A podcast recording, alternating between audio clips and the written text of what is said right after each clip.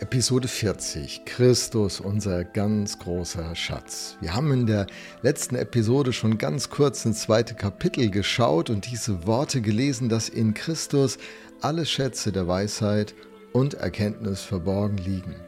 Und diesen Schatz, den möchte uns Paulus in diesem Kolosserbrief vorstellen.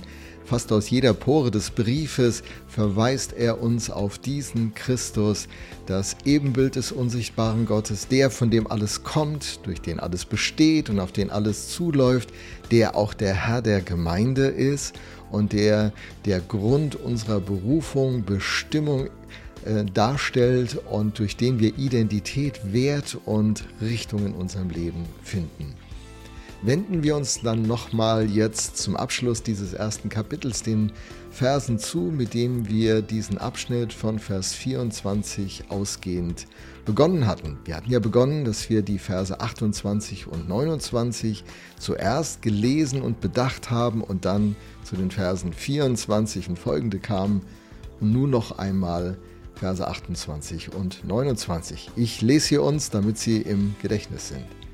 Ihn Christus verkünden wir. Hey, Time out. Darum geht es in der Kirche. So wichtig all die anderen Themen sind, aber im Mittelpunkt, im Zentrum steht Christus. Ihn verkündigen wir. Und weil er der Herr der ganzen Schöpfung ist, sind auch all die anderen Themen nicht unwichtig. Aber unsere Verkündigung ist er. Und dann schreibt der Apostel weiter, wir zeigen jedem Menschen den richtigen Weg und unterrichten jeden Menschen in der Lehre Christi. Wir tun das mit der ganzen Weisheit, die Gott uns gegeben hat. Denn wir möchten jeden dahin bringen, dass er durch die Zugehörigkeit zu Christus als geistlich reifer Mensch vor Gott treten kann. Das ist das Ziel meiner Arbeit, dafür mühe ich mich ab und dafür kämpfe ich im Vertrauen auf Gottes Kraft, die in meinem Leben so mächtig am Werk ist. Mit diesen beiden Versen wird umrissen, was die Arbeit des Apostels in Kolossee ausmacht und worum es im Leben eines Christen am Ende des Tages gehen soll. Ein geistlich reifer Mensch, der vor Gott erscheinen kann, der zu Gott passt.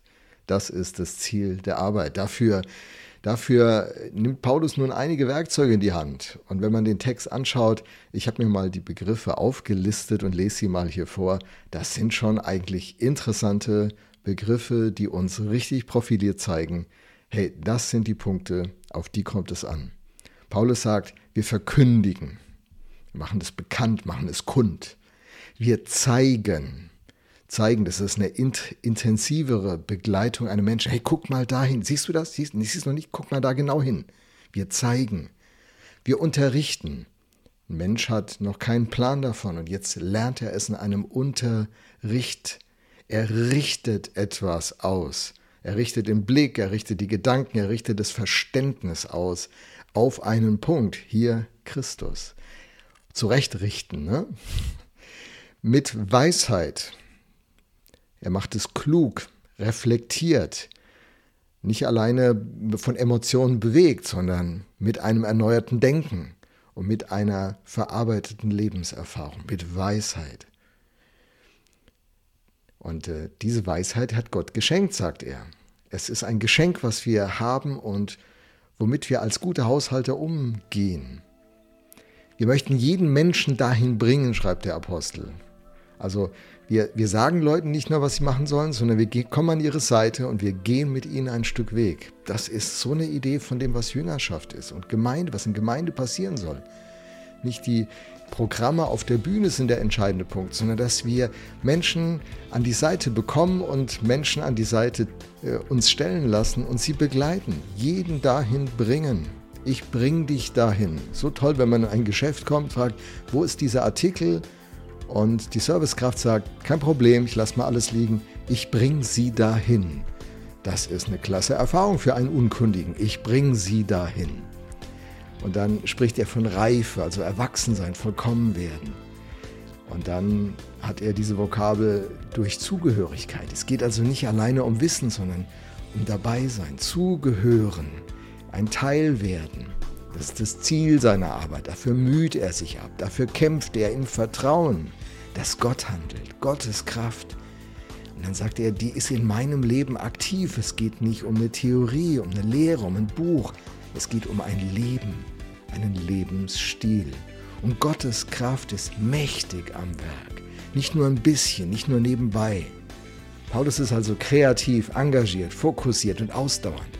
Er bezahlt den Preis, weil er überzeugt ist von diesem Christus. Christus ist dieses Geheimnis von Gott und er ist das Geheimnis der Nachfolge, die einen Unterschied bewirkt. Oh, ich liebe es, Kirchen zu bauen, die dieses Geheimnis beleuchten und erfassen und hineinfinden. Weil die Lebensstile der Menschen, die zu diesen Kirchen gehören, die werden sich ändern. Und so wird die Kirche zu einem Segen für diese Welt, wie Gott es dem Abraham gesagt hatte. Ich will dich segnen und du sollst ein Segen sein. So schließen wir das erste Kapitel mit diesem Christus, diesem Geheimnis, der uns zum Segen wird, damit wir zu einem Segen in dieser Welt werden. Sei ein Segen.